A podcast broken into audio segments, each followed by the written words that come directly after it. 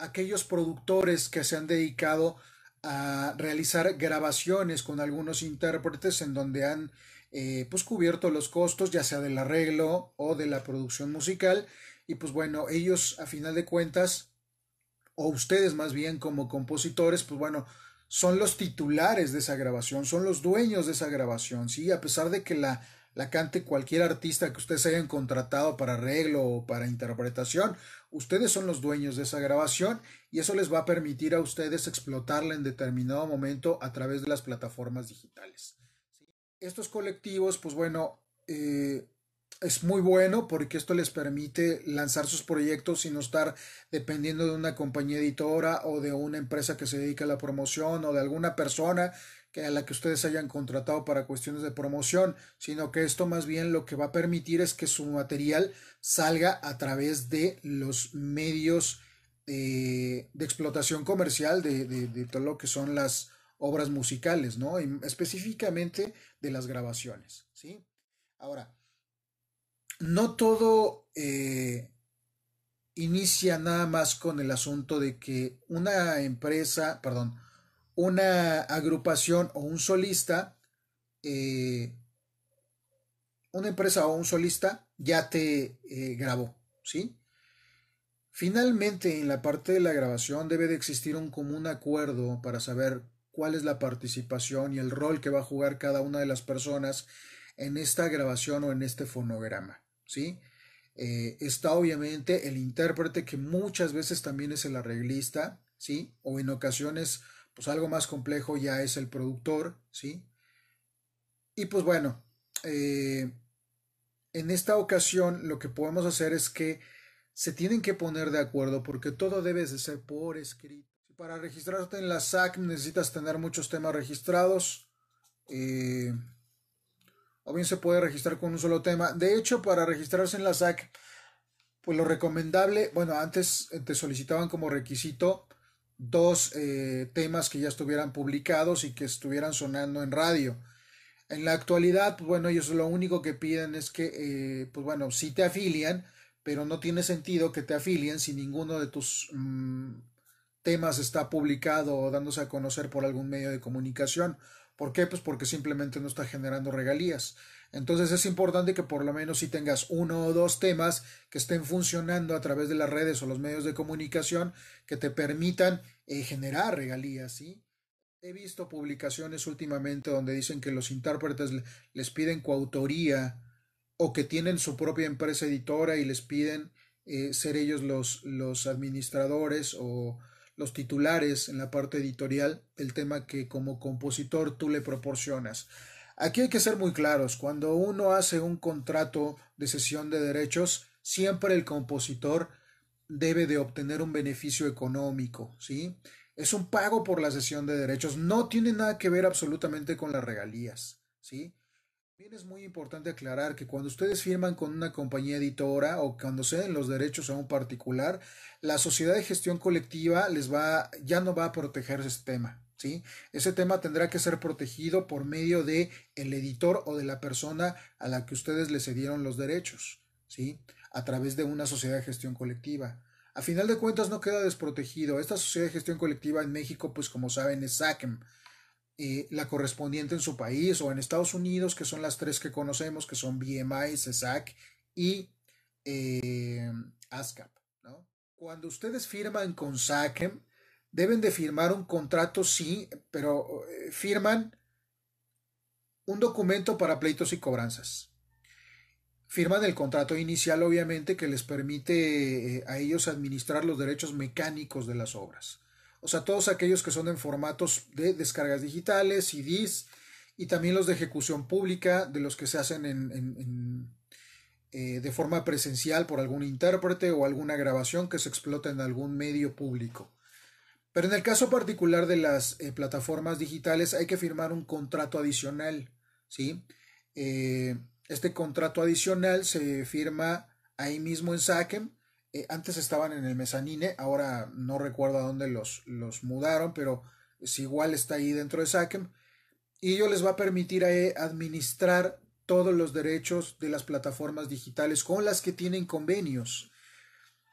No van a ser en todas, pero por lo menos las principales sí, ¿sí? Las principales que son en este caso Spotify, Deezer, Apple Music, eh, iTunes, eh, YouTube Music y YouTube, ¿sí? Incluso también el último convenio que, ellos este, firmaron fue con Facebook, lo que les permite entonces eh, administrar obviamente las obras que se explotan a través de Facebook, Instagram y bueno, toda, cualquier plataforma que esté relacionada con Facebook, ¿sí? Es una sinergia, una sinergia que se debe lograr entre aquellos que tienen ese don de poder escribir muy buenas letras con una base melódica y con un buen arreglista que le permita enriquecer esa obra, ¿no? O un coautor o compositor que haga la parte musical y el otro la parte de la letra, ¿no? Entonces aquí se puede lograr este, mucha sinergia, ¿no? Recomiendo en este caso que cuando uno cede los derechos de una obra no puede ceder solamente una parte, cede los derechos patrimoniales en su totalidad, ¿sí? De lo contrario, estaría otorgando una licencia de uso. La licencia de uso de una obra musical le permite a usted conservar los derechos al 100% y solamente otorgar la autorización correspondiente a quien desee explotar su obra, ¿sí? Porque no siempre aquel que hace la grabación es el dueño de la misma, ¿sí? En el caso, por ejemplo, aquí tenemos algunos eh, compositores que yo conozco que se han dedicado a ellos mismos contratar al artista, eh, pagar la grabación, pagar toda la parte del estudio, de la producción musical, del lanzamiento, de la distribución digital, y esto les permite a ellos eh, obtener ganancias a través de la explotación de la grabación, pero también obtener regalías pues, de esa explotación, ¿sí? Eh, es muy importante pensar en lo siguiente. Muchas veces estamos esperando a que llegue pues la editora o el artista que se interese en el tema. Y pues imagínense, si cada uno de los artistas grandes o de mediano talento, medianamente reconocidos, graban uno o dos álbumes al año eh, y que le meten todo, ahora sí que todo, le echan toda la carne al asador a esos dos álbumes o uno, eh, con 11 temas o con 20 temas, pues hay muchísimos, muchísimos eh, compositores que se quedan formados, ¿no? Entonces, yo creo que una de las opciones que pueden funcionar significativamente es este trabajo colectivo o este trabajo de forma individual donde el compositor también se convierte en productor ejecutivo de una grabación, ¿sí? Donde aquellos que lo hacen de forma colectiva también se pueden convertir en los productores ejecutivos y titulares de los derechos de la explotación de un fonograma, ya sea de un álbum completo o un single, ¿sí? Eh, todo tiene que ser por escrito, ¿sí? Todo, todo tiene que ser por escrito. No puede nadie utilizar una obra. Muchas veces confiamos en la parte de la palabra, ¿sí? Eh, pero la ley no lo reconoce. No reconoce ningún trato a la palabra. Si usted se retracta y, y, denuncia a la persona que está explotando su obra y que la otra le argumenta es que sí me dio permiso, pues con la pena. La verdad es que si no hay un documento por escrito que avale que la otra persona tiene la autorización para explotar su obra, eh, pues la ley le va a favorecer siempre al autor, ¿no? Le va a creer al autor, va a decir, no, pues es que de algún lado la escuchaste y ya la estás explotando, ¿no? Entonces hay que tener mucho cuidado con eso. Entonces una licencia, eh, también respondiendo a Temo, debe ser temporal, ¿sí? Ustedes pueden adjudicarla por un año, cinco años, cuatro años, eh, y lo máximo que se puede hacer aquí en México una licencia musical es hasta 15 años, ¿sí?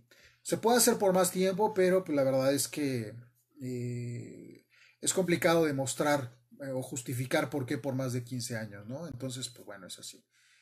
Los derechos morales y los patrimoniales le corresponden desde el momento en que usted ha creado la obra y la ha fijado en un soporte material. Desde ese momento la ley le reconoce sus derechos de autor. Sin embargo, ¿para qué son las eh, medidas de seguridad, de protección y la certificación tanto de indautor como aquellas que manejamos de forma privada? Eh, pues son precisamente, primero, en el caso de Legal Proof, que algunos de ustedes quizá ya lo conocen, les permite tener una evidencia temporal de esa obra, ¿sí? Fijada en un soporte material y que acredita mediante medidas de seguridad y encriptación una existencia en un tiempo específico, ¿sí? Y esa, eso no puede ser alterado, pero absolutamente por nada, ¿sí? Por nada. Entonces, eh, no es como otros archivos digitales o como el simple hecho de subirlo a plataformas, que digan, bueno, es que ya aparece ahí la fecha, sí, pero el detalle es que la plataforma no te pertenece a ti. Esa información puede ser alterada por cualquier tercero que inclusive ni siquiera tú conoces, ¿no? Eh, es muy importante que ustedes contemplen que el registro ante indautor, ante copyright o cualquier otra institución de gobierno es meramente de buena fe. La autoridad les reconoce lo que ustedes les están diciendo mientras no haya una persona o un tercero que diga no, es que eso lo que dice no es cierto y yo tengo pruebas para acreditar que lo que registró o que lo que está diciendo que es su obra no es verdad, ¿no? O sea, mientras no exista ninguna controversia, la ley siempre les va a reconocer la titularidad. Si hay alguna controversia o alguna denuncia por parte de algún tercero, eh, pues definitivamente se va a tener que dirimir donde se deba de hacer, ya sea a nivel civil, penal, eh, en el mercantil, dependiendo del aspecto que tenga que, eh, liquidarse, ¿sí? Ustedes van a tener que acreditar que son los titulares de la obra con una prueba primigenia, ¿sí? Si están utilizando su obra sin su autorización, lo que puede hacer es el reclamo directamente a las plataformas para que lo bajen, ¿sí? O aquel que lo está explotando, usted tiene que ponerse en contacto pues para que lo bajen, ¿sí? Pero es importante, siempre es importante tener una prueba y una acreditación de que ustedes son los autores, ¿sí? Considerarlo. Ustedes deben de tener como compositores la protección de una sociedad de gestión colectiva, como SACEM, o como BMI, o como ASCAP, o como CESAC, cualquiera de estas que están en nuestro continente y territorio, ¿sí? Eh, son las que pueden ayudarles a proteger esos temas, ¿sí? En dado caso de que continúen como independientes, pues bueno, es, hay que hacer una inversión definitivamente, pues para que algún administrador se encargue, pues de retirar esos temas que están circulando sin sus permisos, ¿sí? Eh, particularmente me han llegado algunos casos, ya, ya me los han comentado, de que ustedes, eh, pues bueno, a la palabra hicieron algún contrato con alguien, eh, acordaron que ellos le van a distribuir su material o lo van a grabar y lo van a distribuir a plataformas digitales, pero ustedes no, no ven un solo centavo, obviamente porque pues, no hay nada por escrito, siempre tiene que haber algo por escrito, ¿sí? Eh, de lo contrario, pues bueno, ustedes pueden demostrar con, la, con el certificado del derecho de autor que son los titulares de los derechos de la obra y que no están autorizando a la explotación por ningún medio, ¿sí? Pero para esto es un trabajo muy intenso eh, de forma legal eh, que se tiene que hacer ya sea por parte de un administrador o por parte de la misma autoridad, ¿sí? Bueno, sí hay muchas empresas que se están dedicando a esto. Si yo, por ejemplo, como tuviera malas intenciones, descubro un compositor muy bueno, pues entonces lo que puedo hacer es, eh, cuando me manda la muestra, en ese momento, si no está registrada, puedo ir y registrarla, puedo ir y, ponérsela a un intérprete quizá de mucho mayor calidad, la puedo subir a plataformas y bueno, pues no existió ningún... Eh, mecanismo de protección para el autor original, ¿no? Si es muy grave este asunto, eh, la verdad es que yo creo que va a ser bastante complicado resolverlo, porque bueno, pues hay que llegar a aspectos legales en los que uno hay que, debe de demostrar que es el titular de la obra, ¿no? Y tener todas las pruebas necesarias para ello. Y obviamente los recursos económicos que les permiten, eh, pues, dirimir algo de forma legal. El de las regalías, ¿sí? Y además otra cosa, cuando ustedes, por, ejemplo, 10 compositores eh, se unen para crear un álbum donde un intérprete eh, está cantando todas las canciones de cada uno de ustedes, ustedes van a recibir sus regalías y de derechos de autor. Pero aparte, como son los dueños de la grabación, eh, van a recibir pues las regalías o el pago por la explotación comercial de ese álbum, ¿sí? La ventaja con las plataformas digitales es que ya son capaces de, dividir cuánto es lo que ha percibido cada uno de los temas, ¿sí? Cuántos escuchas, qué tanto se ha escuchado y todo, pero administrar eso es más complicado, ¿sí? Necesitan tener una persona específicamente para administrar eso. En el caso de lanzar sencillos es mucho más fácil porque cada uno tiene el control del single. Cada uno tiene acceso a toda la información del sencillo y de lo que está generando regalías. O sea, no nada más es subo mi tema a plataformas digitales y ya, pues a ver que se venda solito. No, hay que promocionarlo. También subo mi tema a YouTube y a ver quién lo conoce, a ver quién se da cuenta de él. No, hay que promocionarlo. ¿Dónde? Bueno, nosotros estamos habituados que en esta comunidad de compositores pues podemos compartir mucho del trabajo que, que se conoce, ¿sí? Pero el detalle aquí es que pues no tiene sentido eh, estar promocionando en una plataforma donde todos están buscando lo mismo, ¿sí?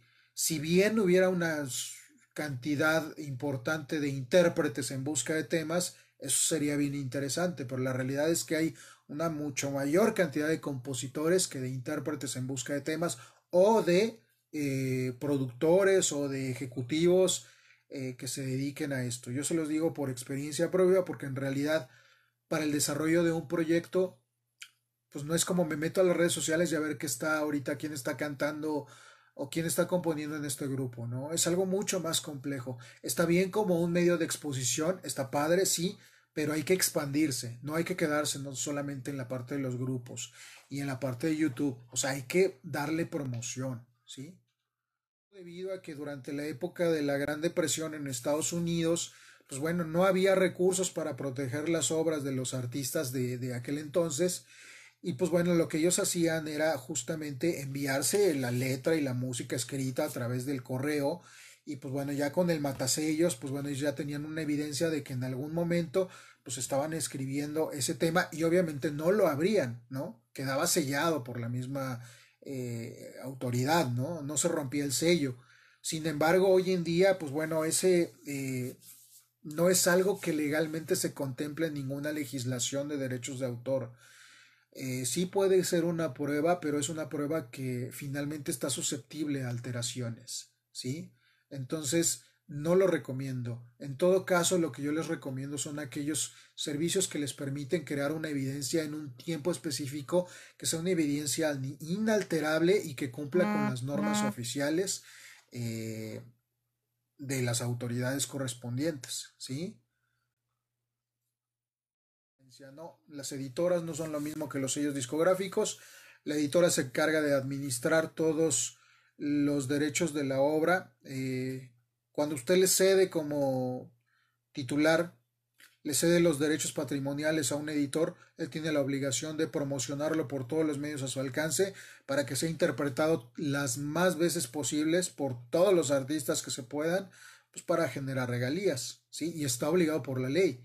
La compañía discográfica es la que se encarga de hacer la producción de, las obras, de las grabaciones, de elegir a los artistas que, con los que se va a cantar esos temas y de la explotación comercial y del marketing, del darlo a conocer a todos los medios de comunicación a través de los fonogramas, ¿sí? O de los videogramas en todo caso, que en este caso pues, los videos, ¿no? ¿Sí?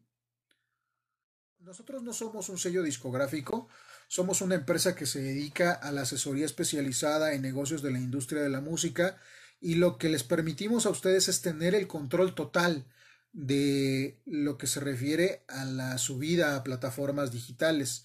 Nosotros obviamente pues tenemos nuestros proveedores principales, somos partners de una empresa importante que es CD Baby y esto nos permite tener algunas facilidades de comunicación, ¿sí? Con esta empresa que es pionero en, la, distribución digital. Y pues bueno, eh, si firmamos, podemos firmar un convenio de eh, administración en el cual, pues bueno, nosotros nos podemos encargar de, de, todo lo que se refiere a la administración y distribución digital. Sin embargo, el control lo tienen ustedes. ¿sí? El control, si es un colectivo, van a designar una persona que se va a entender directamente con nosotros y le va a permitir a usted tener el control total y el acceso para gráficos de distribución, para sus regalías y para todo lo que necesite para la explotación y promoción de sus grabaciones, ¿sí? Obviamente sí, firmamos un convenio, claro que sí, no somos sello discográfico. El sello discográfico, las características principales que debe de tener es que debe de hacer una inversión proporcional para que le permita tener beneficios importantes. O sea, un sello discográfico se va a encargar de, pues, de maquilar el material físico, de distribuir las grabaciones por todos los medios a su alcance para que pues, genere más ganancias, ¿sí? Pero es lo mismo, usted como titular de la grabación también le puede ceder los derechos a un tercero para explotar esa grabación y usted obtener, sí, eh, las regalías que le corresponden por los derechos conexos de la obra fonográfica, ¿sí? O sea, de la grabación. Si eres solamente eh, el compositor y le pides a un tercero que grabe tu tema y que lo suba a las plataformas y que se van a michas o, que él te tiene que pagar regalías, hay que ser muy claros. Todo esto se tiene que hacer mediante un contrato, ¿sí? Ya sea de licencia de uso o un contrato de cesión de derechos, dependiendo el, el acuerdo al que lleguen, ¿sí?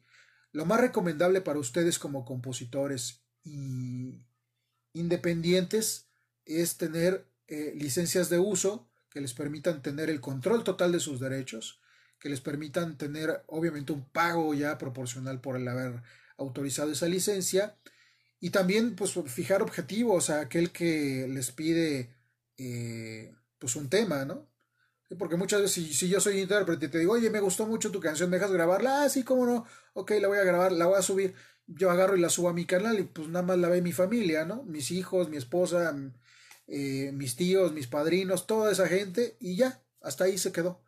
Y tu tema, pues bueno, ya lo quemaste, ya está en, ya está en, en, YouTube, pero pues bueno, no está funcionando, ¿no? ¿no? No está sucediendo nada. Inclusive hasta en plataformas puede estar y no está sucediendo nada, ¿no? O sea, también hay que poner, imponer obligaciones a aquel que te solicita, eh, pues grabarlo, ¿no? Digo, el hecho de que te grabe Alejandro Fernández, pues no significa que tu canción va a ser un éxito, ¿sí? O sea, ok, que genera currículum, sí, pero en realidad de los 11 temas que están en un álbum de Alejandro Fernández, pues máximo tres o cuatro, pues pueden estar funcionando bastante bien, quizá la mitad, pero el resto son solamente como relleno.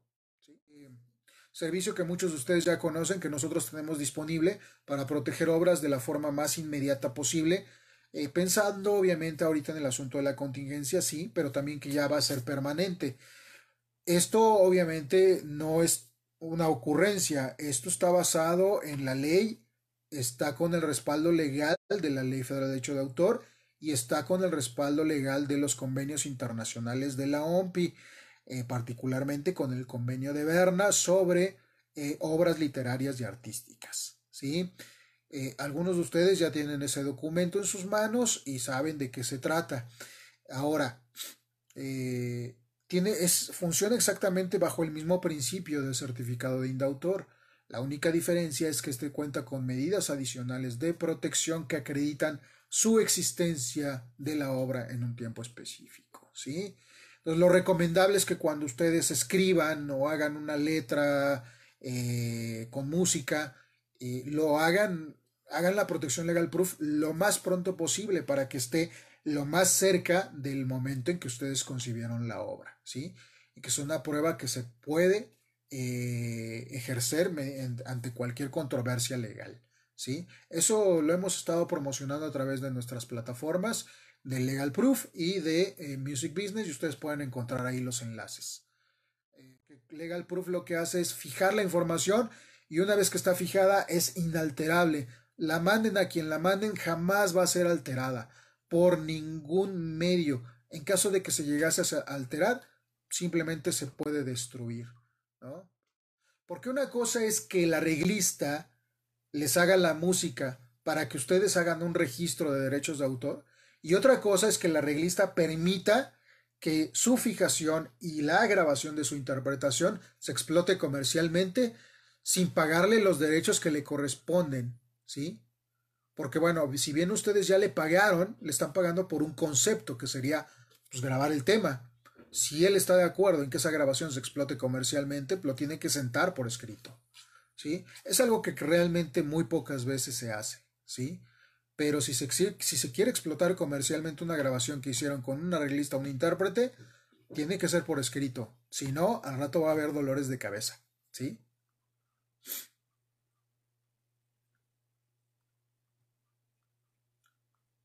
El compositor puede obtener un beneficio, claro, va a obtener el beneficio de que eh, em, la explotación de esa obra pues, le va a generar regalías por derechos de autor, ¿sí? Obviamente sí va a obtener beneficios, pero para recaudar las regalías de derechos de autor, como siempre, ustedes deben de estar afiliados a la SAC, ¿sí? O a cualquier otra sociedad de gestión colectiva, ¿sí? O en su defecto, firmar un convenio, una sesión de derechos por un solo pago, en el cual renuncian a sus regalías por un solo pago. Esto lo hacen regularmente, lo pueden hacer con una editora. A veces las editoras lo que hacen es proponerles 50% para ti, 50% para mí. ¿Sí? Y muchos dicen que, bueno, pues es un trabajo, es un, es como desequilibrado, ¿no? Pero la realidad es que la editora tiene la obligación de promover el tema por todos los medios, eh, por ley, y tiene que estar de forma muy constante promoviendo ese catálogo, ¿sí? Eh, es algo que no es barato, en realidad, ¿sí? Tiene su costo. Entonces, eh, pues el hecho de ser parte de una editora, pues sí protege tus, tus intereses, pero bueno, también te puede mandar a la congeladora, ¿no? Hay que tener eh, muy claro el objetivo que ustedes, al que ustedes quieren llegar, ¿sí?